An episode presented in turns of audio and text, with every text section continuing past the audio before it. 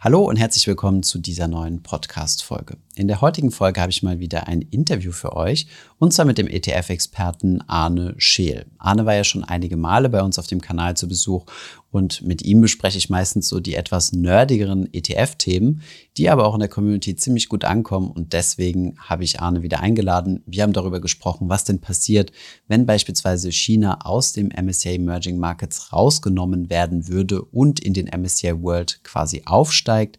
Wir haben darüber gesprochen, was aus steuerlicher Sicht der beste MSCI World ETF ist und erstaunt festgestellt, oder ich habe zumindest erstaunt festgestellt, dass es da einen Unterschied gibt, ob Swap oder physisch replizierend. Also das spielt eine Rolle. Und wir haben noch über viele weitere Themen gesprochen, unter anderem auch die Fusion zwischen Luxor und Amundi, womit man da rechnen sollte, wenn man oder womit man da rechnen kann, wenn man ein Luxor ETF im Depot hat. Auch noch ein interessantes Thema sind Arnes Krypto-Erfahrungen. Da hat er auch eine spannende persönliche Story mit dabei.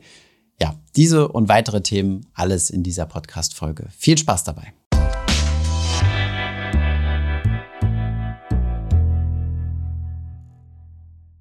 Herzlich willkommen, Arne. Herzlich willkommen zurück bei Finanzfluss. Ähm, ich freue mich immer, mit dir sprechen zu können, weil dann können wir immer so ein bisschen tiefer, so ein bisschen nerdiger in die ETF-Thematik eingehen. Und äh, wir haben im Vorgespräch schon drüber gesprochen. Ich habe auch ein paar Nerd-Themen mitgebracht. Jawohl. Und äh, genau, eigentlich würde ich gerne direkt einsteigen, ähm, indem wir nochmal über verschiedenste MSCI World ETFs sprechen. Mhm. Da gibt es ja jetzt mittlerweile eine ziemlich äh, coole Auswahl. Mittlerweile habt ihr mit Luxor, glaube ich, auch sogar den günstigsten, wenn ich mich nicht irre, ja. also vom TER ja. in Deutschland angebotenen. Äh, können wir gerne mal drüber sprechen. Ähm, vorab hatten wir schon mal gesprochen, ähm, dass wir noch mal über die Thematik Quellsteuer sprechen. Genau. Und ähm, die meisten Anleger haben ja so im Kopf, ähm, dass es vorteilhaft ist, wenn der ETF in Irland ansässig ist, also wenn die ISIN-Nummer mit IE anfängt. Vielleicht steigen wir da in diese Thematik noch mal genau ein. Warum oder macht es Sinn, dass ich mir, dass ich darauf achte, wenn ich meine ETF-Auswahl mache? Oder meine MSCI World, bleiben wir mal bei dem Fall. Genau, also ganz wichtig, erstmal muss man sich überlegen, worein investiert man überhaupt. Und mhm. MSCI World ist eben zum Großteil USA. 60 Prozent. Ja, genau, so um die 60 Prozent rum. Das heißt also, da hat man eben erhebliche Dividendeneinkünfte, die in den Fonds reinfließen, die von US-Aktien ausgeschüttet werden. Mhm. Und deshalb ist man da eben beim MSCI World besonders sensibel auf amerikanische Quellensteuer. Mhm. Und amerikanische Quellensteuer ähm, wird sehr unterschiedlich behandelt, je nachdem, wo der Fonds domiziliert ist. Mhm. Das heißt, man hat ähm, Irland, wo du gerade schon sagtest, was viele Anleger immer als sehr vorteilhaft empfinden, mhm. weil Irland hat ein spezielles Doppelbesteuerungsabkommen mit den USA, wo eben auch Fonds reinfallen. Mhm. Und da hat man 15 Prozent nur Quellensteuer drauf, mhm. auf die amerikanischen Dividenden, die dann in den Fonds reinfließen. Mhm. Normalerweise sind eben 30 Prozent üblich. Mhm. Das heißt, wenn ich 100 Euro ähm, in Amerika einnehme, behalten die Amerikaner mir zunächst mal 30 Prozent ein. Genau. Richtig. Als Quellensteuer. Und die bleiben da auch. Das ist einfach eine Einnahme für den amerikanischen Staat. Okay, aber da gibt's nochmal einen Spezialdeal mit Irland und die müssen, und dann, also wenn die Dividenden nach Irland fließen, zahle ich nur 15. Genau, dann behält der amerikanische Staat nur 15 ein, mhm. weil die, das irische Abkommen mit den USA ist so speziell ausgehandelt, dass da Fonds in eine Kategorie der Rabattierung sozusagen reinfallen. Mhm. Und das ist das einzige Land, was ich in Europa kenne, ähm, wo das der Fall ist. Mhm. Ähm, und da sind es dann eben nur die 15. Mhm, okay. Und jetzt gibt es aber auch viele Fonds, die in Luxemburg auf, äh, aufgesetzt sind. Wie sieht's mit Luxemburg aus? Genau, Luxemburg ist bei den standardmäßigen 30 Prozent, weil es eben nicht Irland ist. Ja. Ähm, was allerdings zu bedenken ist, man muss da dann nochmal unterscheiden, ist der Fonds physisch replizierend mhm. oder ist er synthetisch Swap, äh, Swap, Swap replizierend? Mhm. Und ähm, beim Swap gehen die Erträge eben nicht von der amerikanischen Firma in den Fonds, mhm. sondern sie gehen, gehen eben an den Swap-Anbieter, mhm. ähm, der dann wiederum an den Fonds weiterzahlt. Mhm. Und der MSCI World ist, und da gibt es so eine Kategorie von Indizes, die von der amerikanischen Steuerbehörde festgelegt ist, ähm, das ist die 871M-Regulierung. Mhm. Und da ist der MSCI World einer der guten Indizes. Mhm. Das heißt also, wenn man darauf als Swap-Anbieter Dividenden einnimmt, zahlt man überhaupt keine Steuern. Mhm. Das heißt, in einem Swap-ETF landen 100 Prozent der amerikanischen ähm, Dividenden, ja, und dann indirekt dann eben im Fonds. Okay, also ich fasse nochmal zusammen.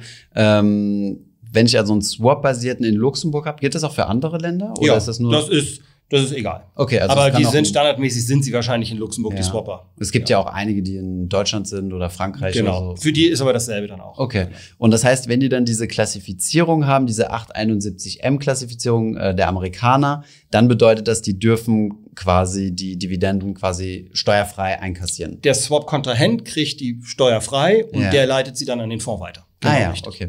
Das Weil heißt, die, die Dividenden kommen ja nicht direkt in den Fonds rein, sondern es geht in, innerhalb des Swaps ähm, kommen sie ja in den Fonds. okay. Das heißt, eigentlich ist das sogar noch besser als ein Vollreplizierer Ja. in Irland. Absolut. Okay. Genau. Das heißt, von der Reihenfolge her habe ich auf Platz Nummer eins irgendwo in Europa diese 871N klassifizierten Fonds, richtig? Mit Swap. Mit Swap, genau, Genau. ganz wichtig.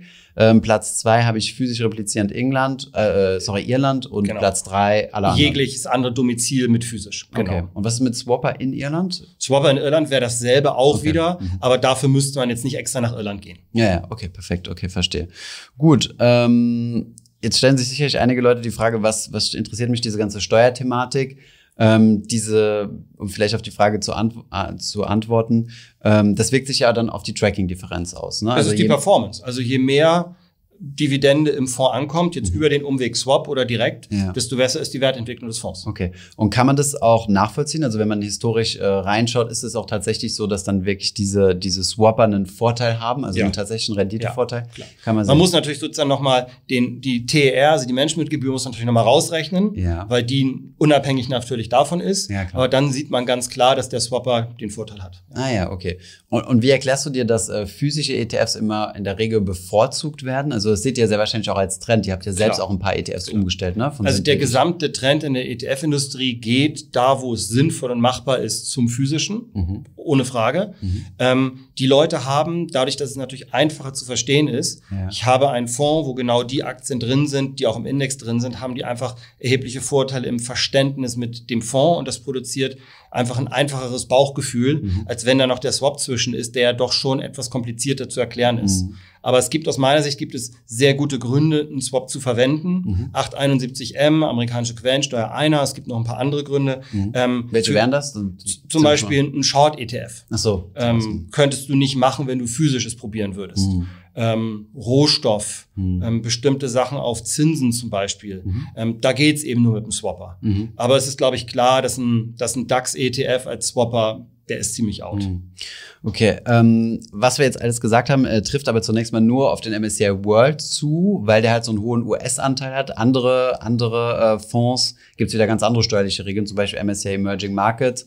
Hast du ja gar keinen US-Anteil mit drin. Genau. Oder sind diese steuerlichen Regelungen auch äh, noch für viele andere Länder gültig? Oder ist das jetzt eine rein amerikanische Sache? 871N ist, M ist komplett amerikanisch. Ja. Ähm, was es aber trotzdem natürlich in anderen Ländern gibt, sind andere Arten von Steuern. Das sind Mhm. dann meistens keine Steuern auf Dividenden, also keine Quellensteuern, Mhm. sondern es sind häufig eher Finanztransaktionssteuern, so wie man Mhm. sie aus der, aus der deutschen Politikdiskussion im Moment Ja. kennt. Also es gibt Länder in Europa, Frankreich, Italien, Großbritannien, Mhm. die verlangen jetzt schon Finanztransaktionssteuern. Mhm. Und auch da kann man ähm, mit, einem, mit einem Swapper sozusagen vorteilhaft sein im Vergleich zu einem physischen. Mhm. Das ist sicherlich klein der Vorteil, aber wenn man sich sozusagen den ETF genau anguckt, spürt man das auch. Naja. Ähm, übrigens noch ein Anwendungsfall für Swapper ist in Frankreich. Die Franzosen mögen das ganz gerne, weil die dürfen halt, die haben ja so ein spezielles Sparprodukt, PEA heißt das. Ne? Unser VL. Genau, ist das das, das deutsche Das VL, ja. Ungefähr, ja. Mit dem Unterschied, dass man äh, hier nicht nur 40 Euro im Monat, sondern ich glaube bis zu 250.000 reinzahlen kann. Genau. Und es müssen aber französische Aktien, es mussten ursprünglich französische Aktien sein, jetzt Europäische, genau, genau. weil das nicht äh, Genau. EU-rechtskonform war. Und äh, das heißt, ein MSCI World wäre in der Theorie nicht möglich, über einen Swapper geht's aber wiederum. Für die Franzosen ja. Für die Franzosen. ähm, genau. Wenn man sich das Ganze sozusagen überträgt auf Deutschland, Mhm. ähm, ich kenne keinen ETF-Anbieter, der diesen Trick sozusagen mit Mhm. VL macht. Mhm. Weil es gibt in Deutschland ja vermögenswirksame Leistungen. Ah, und da ja. gibt es dieses Vermö- fünfte Vermögensbildungsgesetz. Ja. Und das besagt so etwas ähnliches wie das französische PEA. Ja. Da geht es aber nur um Aktien, Ja. jetzt ohne irgendeine Länderangabe. Mhm. Und da müssen bestimmte Anteile zu Stichpunkten im Fonds eben in Aktien investiert sein. Also man Mhm. könnte theoretisch sich überlegen, ob man sowas dann auch macht, für, um VL darstellen zu können, aber das macht keinen Sinn. Und ich glaube, es wäre auch ein Umgehungs, Mhm. Umgehungsweg, den man jetzt nicht unbedingt wählen sollte. Okay. Äh, kommen wir nochmal zurück zum MSCI World, denn äh, denjenigen, also den, den ihr jetzt aufgesetzt habt, ich glaube, das ist der Luxor Core MSCI World, kostet unter, unter 0,1 Prozent, 0,07 oder sowas? Ja, oder neun, irgendwie sowas, genau. Genau, aber unter 0,1, das Ja. ist schon sehr, sehr äh, rekordverdächtig. Ja. Also und äh, ist aber ein physisch replizierender in Luxemburg. Genau. Gehst du davon aus, dass sich das äh, negativ auf die Rendite auswirken könnte, jetzt im Vergleich äh, zur Konkurrenz? Oder meinst du, das wird dann dadurch kompensiert, dass das TR ja geringer ist? Also wenn ich persönlich wählen dürfte, würde ich mir einen Swapper auswählen, muss ich ganz klar sagen. Mhm, also ich okay. glaube, dass die, die niedrige TR, ja, sie ist günstig, ja. wird sicherlich ein ganzes Stück über dieses Quellensteuerthema kompensiert, ja. Ah ja, okay, interessant. Habt ihr einen Swap-basierenden? Äh wir haben einen Luxemburger Swap-basierenden und ja. wir haben einen französischen Swap-basierenden und wir haben einen voll replizierenden Luxemburger. Also wir haben drei. Ah ja, okay. Und was ist der Unterschied zwischen Luxemburg und Frankreich? Warum Nix. wird doppelt aufgelegt? Okay. Wir hatten den Franzosen erst aus der ja. Luxor Palette, dann haben wir den Comstage gekriegt aus der, aus der Luxemburger Palette. Ja. Jetzt haben wir beide und wir können sie nicht, nicht verschmelzen, weil sonst wird es für den Deutschen steuerlich eklig. Ah ja, okay. Deswegen. Wieso? Also was ist, äh, was ist da der Nachteil für den wenn aus du, deutscher Sicht? Wenn du eine Verschmelzung machst, ja zwischen zwei verschiedenen Domizilländern, ja. dann wertet es das deutsche Steuersystem so, dass du den untergehenden Fonds verkaufst ja. und den anderen Fonds wieder neu kaufst. Das heißt, ah, du hast eine ja. völlige Steuerbelastung drauf. Aber wenn es ein Merger ist, dann gibt es ja keinen untergehenden Fonds. Oder Doch, ist es der weggehende ist der, also der aufgenommene Fonds ist der untergehende. Ah ja, okay. Das heißt, der eine geht also quasi in dem anderen auf. Du kannst also nicht quasi genau. beide platt machen und eine neue ISIN kreieren oder sowas. Ja, aber auch das würde dazu führen, dass du voll besteuert wirst. Ah ja, okay. Was dann die Buy-and-Hold-Anleger schlechter stellen würde, weil du die quasi zum Verkauf zwingst und die dann Genau, genau. Und das ist nicht sehr den Steuerstundungseffekt haben. genau, richtig. Und noch schlimmer ist es für die, die vor 2009 gekauft haben, also vor Abgeltungssteuer, weil die haben ihr Grandfathering, also sozusagen diese Altbestände verloren. Ja, ja, klar. Das heißt, also, wenn man das tut, ist das. Und solche Dinge berücksichtigt ihr mit, weil ich meine, das ist ja, ja, ja. hochgradig individuell, okay. Ja. Und das also trifft es auch für, für institutionelle Anleger zu? Also, dass die diese Problematik haben wir eigentlich nicht, ne? Weniger. Also es gibt schon manche Vermögens-, also Versicherungen meine ich, die haben dann auch eine Realisierung von Gewinn irgendwie in ihren Bilanzen. Ja. Ähm, aber da hängt es immer so davon ab, was deren Wirtschaftsprüfer sagt. Okay. Aber es ist eher ein Privatkunden, Privatbanken, Vermögensverwalter-Thema, wenn der Vermögensverwalter jetzt zum Beispiel einzelne Kunden als einzelne Positionen mhm. führt. Okay. Na gut. Na gut, ich meine, solange der Fonds irgendwie lukrativ für euch ist, könnt ihr den auch aufrechterhalten lassen. Er ist groß genug und wir wollen unsere Anleger möglichst wenig ärgern. Ja. Also klar wäre es für uns schön, wenn wir einen noch größeren hätten, ja. aber wenn wir in dem Prozess die Leute, unsere Investoren ordentlich ärgern, ja. dann macht das natürlich keinen Sinn. Jetzt sind wir schon in der Thematik drin, was das Thema äh, Fondsfusion angeht. Das könnte ja eventuell in Zukunft auch wieder aus äh, oder anstehen bei euch. Du hast den Übergang von ähm, Comstage zu Luxor gemacht, als ja. Luxor Comstage gekauft hat. Jetzt gibt es ein Kaufangebot von einem noch größeren Franzosen, ja. der ähm, Luxor kaufen möchte, nämlich Amundi. Genau. Ähm, ich weiß, dass, ähm, dass hier vielleicht ein bisschen mehr Panik oder mehr Fragezeichen im Raum stehen als absolut notwendig. Viele Leute aus der Community fragen uns, was soll ich jetzt mit meinem Luxor ETF machen? Soll ich den jetzt verkaufen und so? Ähm, Sag du es uns doch nochmal aus deiner Sicht, was wird da jetzt passieren? Was mache ich mit meinen Luxor-ETFs? Also genau, was ist passiert? Mhm. Ähm, Amundi, der größte Vermögensverwalter Europas, mhm. ähm, hat vor zwei, drei Wochen ähm, Luxor gekauft. Das heißt, der Kaufvertrag ist unterschrieben. Mhm. Ähm, wir befinden uns im Moment in der Phase, wo es darum geht, die Genehmigung der Aufsichtsbehörden und der EU-Kartellbehörden zu kriegen. Mhm. Das wird noch ein bisschen dauern, vermutlich irgendwie sowas wie bis Oktober. Ähm, und dann wissen wir, ob, der, ob das ja, Ganze stattfindet. Aber die Wahrscheinlichkeit, dass es stattfindet, ist, ist, ist sehr groß. Mhm. Also ich würde mal sagen 98, 99 Prozent Ach, das Kartellrechtliche ist noch gar nicht durch. Nee, das okay. kommt noch.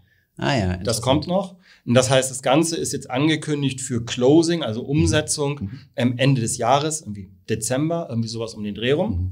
Ähm, wir dürfen im Moment nur sehr, sehr gemäßigt überhaupt mit Amundi sprechen. Weil ihr seid das ja noch zwei Firmen. Ne? Genau, weil es mhm. kann eben auch noch in der Theorie jedenfalls schiefgehen, mhm. wenn die Aufsichtsbehörden eben nicht zustimmen. Ja. Das heißt also, konkrete Pläne dürfen wir noch gar nicht miteinander machen, weil es könnte uns im schlimmsten Fall ja passieren, dass wir wieder zwei getrennte Firmen sind und dann hätte man irgendwelche Absprachen getroffen, was natürlich nicht geht. Ja, ja, okay. Ähm, aber die, die Situation, wenn sie dann so durchgeht, wird eine sehr ähnliche sein wie, wie, wie Comstage Luxor. Wir haben zwei ähm, Produktpaletten, jetzt eine Luxor-Produktpalette inklusive der Alt-Comstage-Produkte ja. und eine Amundi-Produktpalette.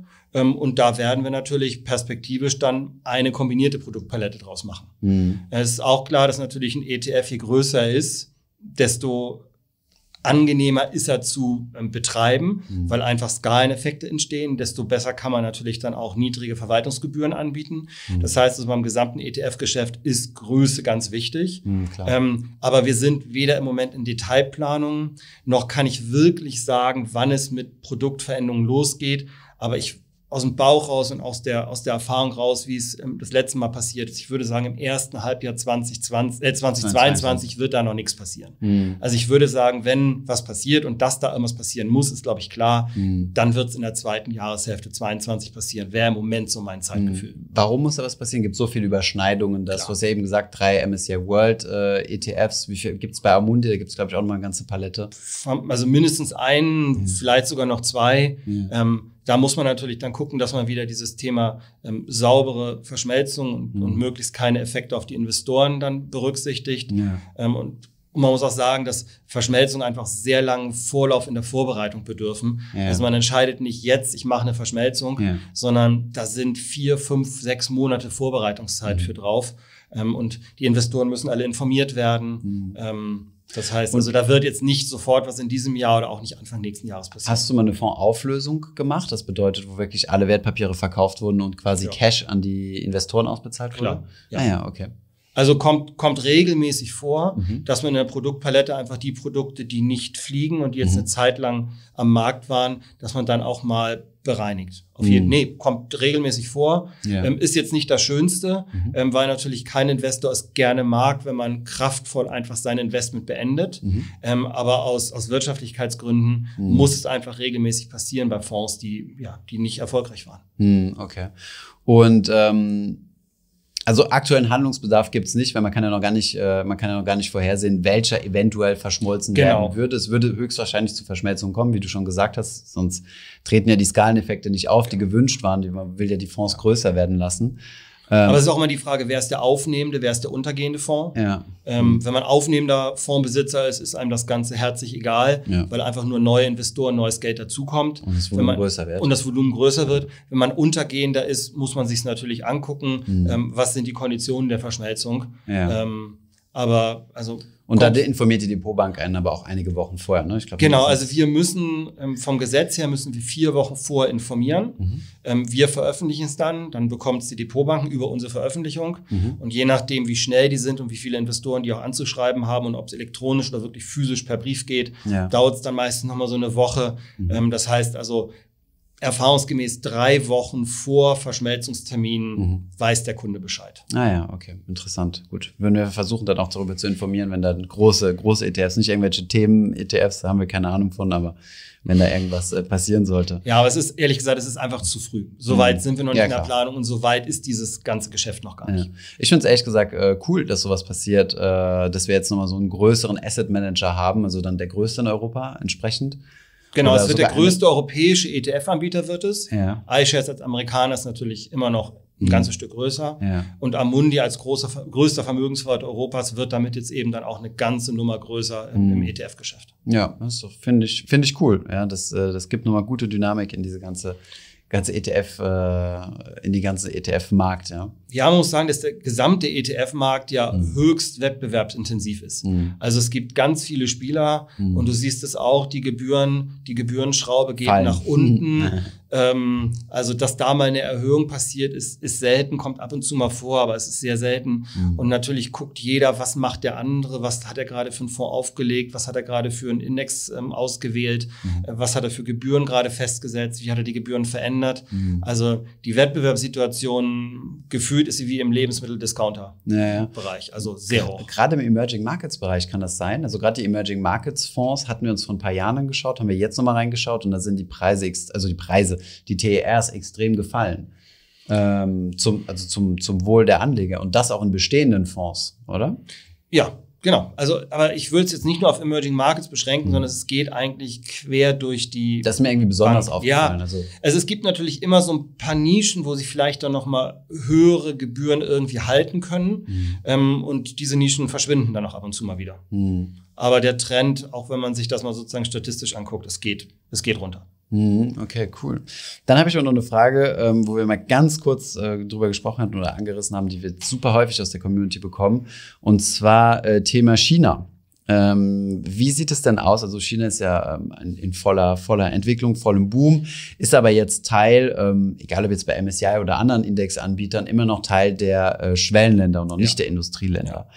Ja. Ähm, wie würde das denn aussehen oder was würde passieren, wenn jetzt von heute auf morgen einer sehr großer Indexanbieter oder auch sogar mehrere zu Entschluss kommen würden, so äh, China ist jetzt kein ähm, Schwellenland mehr, sondern ist ein Industrieland. Ähm, wie würde sich das auf die ETFs äh, auswirken? Weil dann müsstet ihr quasi alles ummodeln. Ihr müsstet ja gigantische Bestände quasi im MSCI Emerging Markets zum Beispiel verkaufen und dann umschichten in den, äh, in den World. Da kennst du zu gigantischen Transaktionsvolumen. Ne? Also ich glaube, man muss das Thema muss man von ganz vielen Seiten betrachten. Mhm. Erstmal nicht nur ETFs sind Indexnutzer. Das ja. ist, glaube ich, eine Sache, die viele Privatinvestoren vergessen. Stimmt auch. Mhm. Sondern auch viele Institutionelle nutzen Indizes als, als Benchmarks, als Vergleichsmaßstab mhm. und richten daran ihr Investment aus. Das heißt also, wenn ein Indexanbieter etwas tut, mhm. dann ja, wir sind sozusagen die sichtbarsten, die darauf reagieren. Mhm. Aber es gibt noch ganz viele andere Investoren, die sehr, sehr viel Geld haben, aber eben nicht so sichtbar sind wie wir, die mhm. auch was tun. Ja. Ähm, das sozusagen erstmal vor, vorweggeschoben. Ähm, zweite das heißt, die Bewegungen werden noch viel krasser, genau, als wenn nur die genau. ETFs handeln. Genau, würden. richtig. Das mhm. ist, und das wissen natürlich auch die, die Indexanbieter und das wissen natürlich auch alle Nutzer. Und wir haben natürlich als, als Indexnutzer und Kunde von den Indexanbietern natürlich auch Erwartungen, wie so etwas gemacht wird. Mhm. Ähm, du hast schon gesagt, es gibt eben einmal die entwickelten Märkte, Developed Markets, dann gibt es die Schwellenländer, Emerging Markets und dann gibt es meistens darunter noch eine Kategorie, sowas wie Frontier Markets. Mhm. Und es gibt ganz regelmäßig gibt es Verschiebungen mhm. zwischen diesen also regelmäßig jetzt übertrieben. Ab und zu mal mhm. gibt es ähm, Auf- oder Abstiege von, von diesen, ähm, in diesen Kategorien. Mhm. Also das letzte, was, glaube ich, besonders spannend war, es ist schon einige Zeit her, ist Griechenland, ist, ist von einem Industrieland dann in ein Schwellenland sozusagen runtergerutscht. Mhm. Ähm, klar, Griechenland, wissen wir beide, ist jetzt natürlich eine andere Dimension, als wenn wir über China reden. Genau. ähm, was, macht, ähm, was macht der Indexanbieter, ähm, wenn er sieht, ähm, da kommt ein Land jetzt in eine andere Kategorie und es ist sehr groß, dann macht er das über einen sehr langen Zeitraum. Mhm. Ähm, er kündigt es an, das heißt also, der gesamte Markt weiß, was passiert. Mhm. Und dann ist das ein Prozess, der ähm, über drei, vier, fünf Jahre stattfindet. Mhm. Ähm, und dann immer so in halben Prozentpunkten, Prozentpunkten, mhm. die dann umgeschoben werden. Und die Stichpunkte, zu denen es passiert, die sind auch von vornherein bekannt gegeben. Das heißt also, man kann sich, ähm, wenn man Marktteilnehmer ist, auch dagegen stellen. Das ist so ähnlich wie ein Index Rebalancing. Mhm. Das ist öffentlich bekannt und ähm, damit kommt es dann eben nicht zu irgendwelchen Preissprüngen, ähm, die jetzt durch eine Überraschung ausgelöst würden. Mhm. Das bedeutet konkret, in diesem Fall wäre dann China zum Beispiel in beiden ETFs oder in beiden Indizes enthalten, zum Beispiel am Anfang 5% Industrieländer und 95% Schwellenländer und das würde dann so langsam sukzessive rübergehen. Genau, das ist, das ist so eine langsame Verschiebung dann. Mhm. Was du aber bedenken musst, ist natürlich, im Industrielandindex wird China natürlich durch die Dominanz von Amerika, Japan und europäischen Ländern natürlich, obwohl es ähm, ein großes Land ist, natürlich erstmal auch am Anfang dann nur einen kleinen Anteil haben, wohingegen genau. es natürlich in Emerging Markets natürlich ein sehr großes ähm, Thema war. 40 Prozent oder so? Ich weiß gar nicht. Genau. Also das heißt, was ich sagen will, ist, also im Emerging Markets wird es einen viel größeren Einfluss haben, die mhm. Entnahme, ja. als die Aufnahme dann im, im, im sozusagen entwickelten Marktindex. Ah ja, okay. Das heißt, äh, da wo es jetzt beim Emerging Markets 40 Prozent oder sowas war, ich weiß nicht mehr auswendig, äh, wären es dann zum Beispiel, keine Ahnung, 10 oder sowas ähm, bei den genau. Industrieländern. Genau. Und die würden genau. dann ähm, Dementsprechend würde es dann aber auch zu, zum Beispiel zu Verkäufen von, ähm, also der amerikanische Teil würde sich ja dann zum Beispiel reduzieren und auch der Teil von allen anderen. Genau. Also dann genau. wäre zum Beispiel genau. Amerika nicht mehr 60, sondern 55 Prozent. Genau, aber da man das dann eben über mehrere Jahre hinweg macht, mhm. ähm, ist das dann ein Prozess, der, der sehr langsam vonstatten geht und damit ja. dann eben marktschonend ja. auch passiert. Und das wurde bei Griechenland auch so gemacht? Also nee, bei Griechenland war es, das, dafür war Griechenland sozusagen nicht groß genug, als dass ja. es einen Einfluss gehabt hätte. Ah ja, okay. Also das macht man nur dann, wenn es wirklich einen Einfluss hat. Gab es da schon mal Beispiele, also in der, in der Historie oder? Also China wäre aus meiner Sicht das Größte, was da zum Thema ist. Ähm, es gab natürlich mal so Sachen wie Argentinien, mhm. ähm, aber auch das ist natürlich jetzt im Vergleich zu China eine, eine ganz andere Nummer. Ja, ja, okay. Ah, super interessant. Aber zu dem Thema, man merkt, es ist ein ähnliches Thema, kriegst du auch jetzt im September mit dem DAX 30 zum Beispiel. Ja. Mhm. Also hast du ja mitgekriegt, 40. genau, mhm. der DAX 30 wird zum 40er. Mhm. Und wo kommen die zusätzlichen 10 her? Sie kommen aus dem MDAX. Mhm. Also der MDAX wird vom 60er zum 50er. Mhm. Und da hast du einen ähnlichen Effekt. Also das macht die deutsche Börse jetzt nicht über einen großen Zeitraum, sondern wirklich nur zum Rebalancing-Tag im September. Ja. Aber auch da hast du den Effekt, die größten 10 aus dem MDAX spielen mhm. natürlich eine ziemlich kleine Rolle nur im aktuellen 30er DAX. Mhm. Genau richtig. Mhm. Also da hast du so einen ähnlichen Effekt. Mhm. Also eher die Entnahme ist eigentlich das Spannende und was dann übrig bleibt insbesondere jetzt beim MDAX zum Beispiel, man nimmt dem MDAX zum Beispiel die zehn größten Titel weg, ja. dann bleiben noch 50 übrig, aber die zehn größten sind weg und da bleibt natürlich was übrig. Mhm. Und das gleiche hast du natürlich jetzt auch bei so einem Emerging Markets Index, wenn du komplett China jetzt rausnimmst, mhm. dann dehnen sich, wenn man es mal so sagen will, die anderen Länder dann ja gewichtsmäßig aus. Ja, ja okay. Ja, super interessant. Äh, für wie wahrscheinlich hältst du es denn, dass, äh, dass China zu einem Industrieland aufsteigen könnte, äh, laut Indexanbietern? Ich sehe es in der nahen Zukunft nicht kommen. Mhm. Also es gibt klare Kriterien, die die Indexanbieter anwenden. Und da ist ganz viel immer Marktzugang mhm. als Hauptkriterium. Also wie gut kann ein ausländischer Investor in diesen Markt investieren? Mhm. Und das sind dann zwei Komponenten. Das ist einmal, wie gut kommt er an die Wertpapiere ran? Ja. Wie gut kann er die kaufen? Und wie gut kann er die Währung handeln? Und beides ist in China im Moment ja nicht so, dass es jetzt für einen ausländischen Investor einfach einfach wäre, es zu tun. Hm. Bis vor kurzem gab es noch ausländische Investmentquoten, das ist jetzt vor ein paar Jahren abgeschafft worden. Ja. Aber es ist trotzdem nicht so, dass du jetzt als normaler Investor, selbst wenn du jetzt institutioneller bist, sehr einfach chinesische Aktien kaufen kannst. Mhm. Das geht, ohne Frage, aber es ist nicht so, dass du einen einfachen Marktzugang hast. Mhm. Und das ist zum Beispiel auch der Grund, weshalb Korea zum Beispiel noch im Emerging Market Status ist und nicht im Developed Market Status. Genau, äh, bei MSCI, ne? Ich glaube, ja. bei FTSI sind sie im, in Industrieländern. Genau, und da hat mhm. eben jeder sozusagen eine andere Interpretation dieses Marktzugangs. Mhm. Und ähm, ja, es ist eben hauptsächlich immer Zugang zur Währung und dann Haupt und dann als zweiter Punkt Zugang zu den Wertpapieren selbst. Mhm. Okay. Und ähm, was heißt denn schwieriger Marktzugang? Also was muss ich denn machen oder was müsst ihr denn machen, wenn ihr einen China-ETF aufsetzen wollt oder um da an die Werte ranzukommen? Wir müssen uns Lagerstellen suchen, nennt sich das. Also ja. wir müssen jemanden haben, der für uns diese chinesischen Aktien aufbewahrt. Mhm. Ähm, ja, das ist der Hauptpunkt. Okay. Und je exotischer das Land ist, das ist zum Beispiel auch einer der Gründe, weshalb so ein MSCI Emerging Markets mhm. ähm, als Swapper viel, viel effizienter darzustellen ist als jetzt als Vollreplizierer, ja. weil du musst sonst anfangen, dir in Peru eine lokale Bank zu suchen, ja. wo du dann die Order, die du über die Börse Quito ausgeführt hast, dann mhm. lagerst. Mhm. Und da sind natürlich auch ganz andere Orderkosten in solchen in Ländern unterwegs, als wenn du jetzt in Amerika Aktien kaufst oder auf mhm. Cetra in Frankfurt. Aber solche Verwahrstellen gibt es ja in China. Also warum Klar. ist China da jetzt komplizierter als, äh, nehmen wir mal ein, äh, ein Industrieland, als, keine Ahnung, sagen wir mal Italien oder so? Weil der Markt, also es ist eben von der chinesischen Regierung im Moment noch nicht so der freie Kapitalverkehr da mhm. mit dem Ausland. Mhm. Ähm, also du darfst jetzt nicht einfach sagen, so ich komme jetzt hier mit meinen 100 Millionen Fondsvermögen, genau, also du, ähm, bitte anlegen. Du bist einfach sozusagen aufgrund des chinesischen Wirtschaftssystems bist du noch beschränkt als mhm. Ausländer, wie du dort ja Aktien kaufen unterwegs darfst. sein kannst. Mhm. Genau richtig. Okay, interessant. Und äh, das könnte sich aber ändern, weil so die chinesische Regierung könnte das ein bisschen liberaler gestalten und dann, ähm, dann wäre der Aufstieg, also gibt es außer diesen Restriktionen andere Faktoren, die China davon abhalten würde, zum Industrieland aufzusteigen oder abhalten könnte? Oder Indexanbieter davon abhalten könnte? Nee, also ich würde sagen, es ist hauptsächlich wirklich der Marktzugang. Mhm. Der ist jetzt durch dieses Abschaffen von diesen Investmentquoten ist schon ja. mal ein erster Schritt gemacht worden. Ja. Aber ich glaube nicht, dass es jetzt dramatisch schnell passieren wird. Mhm. Okay. Also.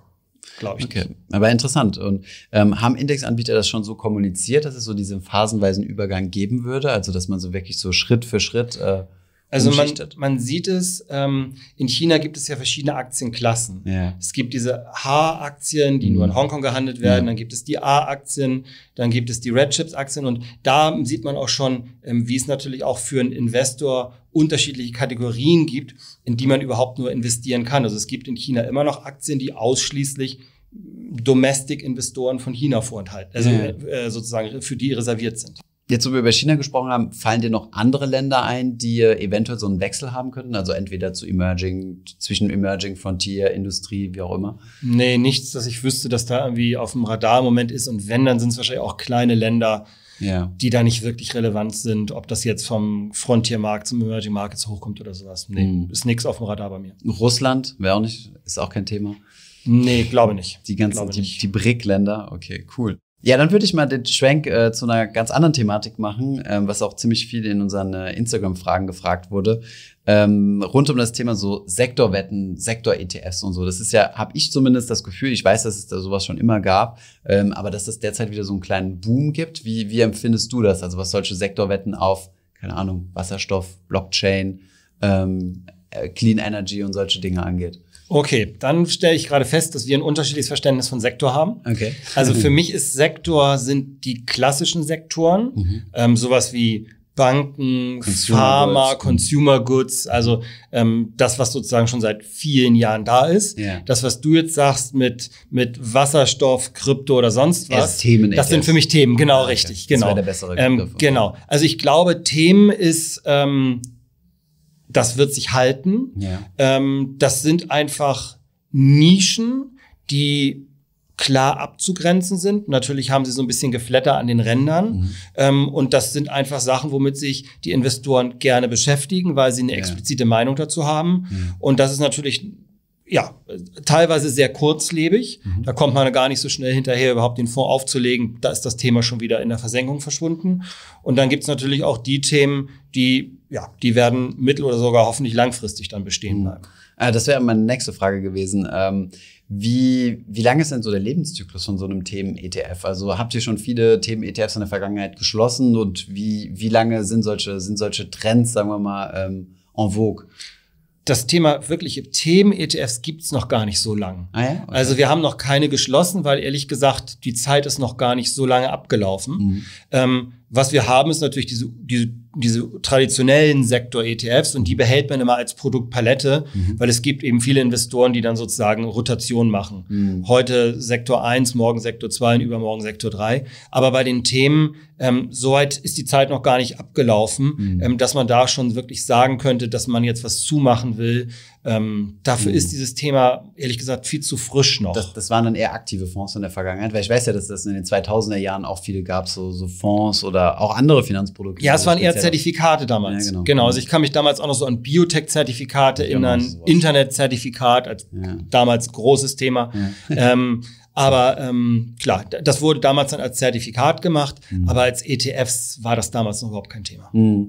Und ähm, ja, jetzt kommen wir mal, du hast es eben so am Rande erwähnt, so das Gefledder am Rand. Ähm, wie baue ich denn solchen so einen Themen-ETF? Ich schaue mir gelegentlich immer mal welche an bei uns im ja. Stream, kriegen wir immer gerne mal welche reingestellt und dann schaue ich mir an, was da für Werte drin sind und denke mir, hm, was, was hat das denn jetzt hier drin verloren? Also zum Beispiel solche AI-Themen oder so, oder zum Beispiel Blockchain-ETFs. Das sind dann teilweise Firmen, die in zwei Blockchain-Startups investiert haben oder irgendwie ein Research-Lab haben diesbezüglich.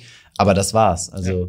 also du musst als ETF-Anbieter eigentlich zwei Sachen unter einen Hut kriegen. Mhm. Du musst einen Index finden, der das Thema abdeckt, ja. aber gleichzeitig musst du einen Index haben, der noch so breit und so diversifiziert ist, mhm. dass du überhaupt einen Fonds drauf auflegen kannst. Mhm. Und in manchen Themen, die sehr eng sind, ist es schwierig, muss man ganz klar sagen. Das heißt, man muss dann gucken, wie definiere ich das Thema denn ganz konkret, dass ich überhaupt ähm, einen Index habe, der handelbar für den ETF wird. Ähm, weil du musst als ETF-Anbieter ja damit rechnen, dass dieser ETF auch mal 500 Millionen oder eine Milliarde hat. Mhm. Und dann musst du immer noch in der Lage sein, ja die Aktien zu handeln, ja. ähm, die sich im Index befinden. Ja. Das heißt also, du gehst bei, bei sehr engen Themen, musst du Kompromisse eingehen. Mhm. Und deshalb gibt es einfach auch Themen, die dann eher ein bisschen breiter gestrickt sind oder vielleicht auch zwei naheliegende Themen zusammengepackt sind, damit du überhaupt in der Lage bist, ja, ausreichend Aktien zu finden, die du abdecken kannst. Mhm. Was heißt denn ausreichend? Weil ich habe schon so ein paar Themen-ETFs mit 30, 40 Titeln drin gesehen. Also zum Beispiel so ein Global Clean Energy oder sowas sind, glaube ich, 30 oder 40 drin, wenn ich mich nicht Also ich würde sagen, 30, 40 ist dann okay, ja. weil man erwartet, glaube ich, bei so einem Themen-ETF jetzt auch nicht irgendwie 250. Ja. Ähm, wenn es dann irgendwie die 15 oder die 20 sind, mhm. dann wird es schon nach unten hin dann doch, glaube ich, grenzwertig. Ja, auch regulatorisch. Ne? Du darfst ja nicht mit einem Wert, genau. darf nicht mehr als 5% haben oder wie viel? Du darfst, also nach beim ETF gibt es so eine, was eben indexbasiert ist, gibt diese 20-35er-Regel. Mhm. Das heißt, du darfst, also mit dem größten darfst du nicht über die, über die 35er kommen. Das heißt, du bist du bist schon begrenzt, aber ähm, die meisten dieser Unternehmen, die sich in diesen ähm, Themen-ETFs befinden, sind eben auch nicht die großen Unternehmen. Und du willst mhm. ja gerade auch Themen-ETFs haben, die vielleicht kleinere Unternehmen abdecken. Ja. Und das führt einfach dazu, du brauchst da schon eben eher die 40, die 30, die 50, mhm. ähm, als dass du jetzt mit, mit, mit vielleicht 15 Aktien da weiterkommen würdest. Okay. Ähm, wie, wie macht ihr solche Themen-ETFs? Also wie findet ihr die? Sind da tatsächlich so institutionelle, die auf euch zukommen und sagen, hey, wir wollen gerne mal das, was zu diesem Thema haben? Oder wie, also ja, wie findet ihr diese? Also es geht aus mehreren Richtungen. Mhm. Investoren sprechen uns an, was sie haben wollen. Mhm. Wir gucken uns an, wo wir der Meinung sind, das könnte was sein für Kunden. Mhm. Man guckt sich natürlich auch an, was haben Wettbewerber schon gebracht und entweder ist das so eingeschlagen, dass man sich überlegt, man selbst will es auch bringen oder man stellt fest, das ist überhaupt nicht eingeschlagen, da lässt man besser die Finger davon. Mhm. Also in, in beide Richtungen geht's. Ähm, aber insgesamt ist das, das Schwierigste wirklich dann die Indexdefinition. Mhm. Ähm, das machen zwar nicht wir, aber wir geben natürlich auch Wünsche an den Indexanbieter ab und es mhm. gibt ja, wie du weißt, eine ganze Anzahl von Indexanbietern. Mhm. Ähm, und das ist eigentlich das, das, das Schwierigste ist wirklich, die Indexdefinition mhm. und dann im nächsten Schritt, wenn der Index live ist und das Produkt live ist, auch noch erklären zu können, warum ist eigentlich Aktie A drin und warum ist Aktie B nicht drin. Naja. Und das ist gerade bei diesen Themen-ETFs teilweise ganz schön im Detail dann, mhm. ähm, wo wir dann auch die Indexanbieter fragen müssen, was ist denn jetzt eigentlich die Begründung dafür und was ist die Begründung gegen das andere. Mhm. Was sind denn so aktuell die Themen, äh, die so, die deiner Meinung nach so, so gehypt sind? Also ich glaube, es ist Mobilität, mhm. es ist viel Richtung Wasserstoff, Richtung Batterien, mhm. ähm, es ist viel Richtung Krypto. Klar, der wahre Krypto-ETF, der geht nicht, aber eben alles, was in dieser Wertschöpfungskette mit Kryptos dann zu vereinen ist. Mhm. Ähm, AI ist sicherlich immer noch ein Thema, was dann auch langfristig geht. Ähm, jetzt über Corona war natürlich auch irgendwie so diese, diese weiterentwickelte Pharmabranche war natürlich ein mhm. Thema. Ähm, Gaming habe ich auch noch, äh, ist auch noch so ein Thema, oder? Habe ich so das Gefühl zumindest. Dass, zumindest haben es viele bei uns im Portfolio. Ja, ja, es gibt einen Anbieter, der, glaube ich, da, ja. der da unterwegs ist. Ja eigentlich alles das, über was Leute gerade sprechen. Und die mhm. Frage ist, wenn gerade Leute darüber sprechen, ist nicht dann der Hype vielleicht auch schon wieder vorbei? Ja, logisch, klar. Deswegen, also, so, man muss, glaube ich, als ETF-Anbieter muss man, man muss Themen-ETFs haben, weil sie mhm. sind, sie sind spannend. Mhm. Es ist auch etwas, womit die, die Investoren sich gerne beschäftigen. Aber gleichzeitig ist gerade bei Themen-ETFs einfach die Gefahr sehr groß. Man ist ein bisschen spät dran mit der Auflage. Der Hype ist schon vorbei. Die Aktien korrigieren wieder und dann dümpelt der Fonds mit wenig verwaltetem Geld vor sich hin und dann muss man irgendwann die harte Entscheidung treffen, was mache ich mit dem und dann ist es wahrscheinlich dann irgendwann auch die Schließung. Mhm. Also es geht, glaube ich, eigentlich nur so, dass man ein ganzes Potpourri von Themen hat mhm. und manche fliegen davon und andere fliegen eben nicht. Hm. Ähm, ich glaube nicht, dass man selbst den Anspruch an sich haben kann zu sagen, ich lege jetzt nur die Themen auf, die alle fliegen die, werden. Die, durch, äh, die durchstarten, ja. Genau. Ähm, du hast das Thema Krypto gerade schon angesprochen, hatten wir, glaube ich, auch schon in einem unserer letzten Gespräche. Ähm, ein echter Krypto-ETF im Sinne von Sondervermögen geht nicht. Ne? Immer Regula noch nicht. Regulatorisch nicht möglich. Immer noch nicht. Ähm, aber es gibt nicht, jetzt eine kleine, es gibt einen kleinen Lichtschimmer am Horizont. Ist. Ja. Es gibt ein sogenanntes Fondsstandortgesetz für mhm. Deutschland. Da wird, wird jetzt Krypto in einem Anteil für deutsche Fonds möglich, mhm. aber eben nicht für Publikumsfonds, mhm. sondern eben nur für Spezialanleger, Spezialfonds, mhm. institutionelle Anleger. Aber man sieht, es geht schon mal in die Richtung. Mhm. Aber das es heißt ist eine, Hedgefonds und Co. Also ja, aber auch wenn du jetzt eine Pensionskasse bist und ein Spezialfonds machst, da dürfen mhm. jetzt Hedge, da dürfen jetzt Kryptoanteile drin sein. Ähm, aber es ist bei weitem noch nicht so, dass wir jetzt auf der Privatkundenproduktebene wären mhm. und dann auch nur auch nicht nur annähernd in alles Krypto, mhm. sondern eben nur Anteile. Nichtsdestotrotz werben äh, einige Neobroker aber jetzt damit, dass du äh, in Fonds, also ich mache es in Anführungszeichen, in Fonds investieren kannst, die in Krypto gehen. Das sind ja dann ETNs, Exchange Traded Notes. Und damit kein Fonds. Genau, und damit kein Sondervermögen genau. auch, ne? muss genau. man auch wissen. Genau. Ist sowas wie. Ist ein Zertifikat, Punkt. Ah ja, okay. Mhm. Also ein Exchange Traded Note ist ein Zertifikat und damit weit abseits von Sondervermögen, weit abseits von Fonds. Mhm. Ähm, aber das ist das klassische Zertifikat, auf, mit dem du auch jetzt auf den CO2-Preis mhm. ähm, ja, setzen kannst. Setzen kannst genau. Ja. Ähm, erzähl uns doch mal noch mal deine äh, Kryptoerfahrung. Du hast es eben, du hast es eben schon erwähnt, oh. ähm, weil ich hätte jetzt nicht, du wärst jetzt nicht die erste Person gewesen, die ich äh, spontan auf das Thema Kryptowährung angesprochen habe, aber du hast schon eine spannende Erfahrung gemacht. Ja, spannend kann man es nennen. Also äh, Mount Gox ist das Stichwort. Mhm. Ähm, ja, die sind dann ja irgendwann mal beraubt, pleite gegangen, betrogen worden, was auch mhm. immer die genaue Mischung aus diesem ganzen Konglomerat ist. Ja. Ähm, und jetzt warte ich mal, wie es weitergeht. Also okay, ich also bekomme regelmäßig Post aus, aus Japan mhm. und da geht es dann darum, äh, wie geht das jetzt mit diesem Insolvenzrestrukturierungsverfahren weiter. Okay, aber es, es, wird irgendwann mal zur Auszahlung kommen, hoffe ich jedenfalls. Ja, aber es ist spannend zu beobachten. Ähm, das heißt, du hast äh, selbst vor ein paar Jahren ein bisschen was in, äh, in Bitcoin investiert über Mount Gox, die sind dann pleite gegangen. Genau. Dann lagen meine, meine Bitcoins da. Ja. Und ich als Wertpapiermensch habe mir überlegt, ich lasse mir ja auch nicht meine Daimler-Aktie ausliefern ja. und hänge sie mir an die Wand. Ja, Warum soll ich mir meine Bitcoins auf eine Wolle ziehen? Ja, das war damals meine Logik. Ja, klar. Weil wenn man was handeln will, dann will man es eigentlich ja sofort da mhm. haben, wo auch der Handel stattfindet, sprich die Börse. Das war Mount Gox. Und dieses ausliefern, jetzt aus dem Wertpapier yeah. Deutsch gesprochen, yeah. auf seine eigene Wolle ziehen, die jetzt vielleicht yeah. auch noch irgendwie physisch im Schrank liegt, fand ich damals irgendwie aus dieser Wertpapiererfahrung raus mhm. völlig abstrus. Aber ich habe jetzt natürlich mein Lehrgeld gezahlt, ist auch klar. Ja, klar. Ist, äh, ist, ist super spannend auf jeden Fall. Ähm, lustig, wie viele Leute damit Erfahrung hatten. Wir hatten vor kurzem ein Interview mit Markus Koch, kennst du sicherlich mhm. auch, Wall Street-Korrespondent, äh, hat auch selbst gesagt, dass er schon, ich glaube, 5000 Euro Gegenwert äh, verloren hat bei Coinbase, weil er dort seine, äh, seine Kryptowährung hat liegen lassen. Äh, sehr, sehr spannend, was da so die Erfahrungen sind, ja. Und kann ich mir vorstellen, damals gab es ja noch nicht so viele Informationen. Äh, da hat dir sehr wahrscheinlich keiner gesagt, not your keys, not your coins oder was genau. auch immer.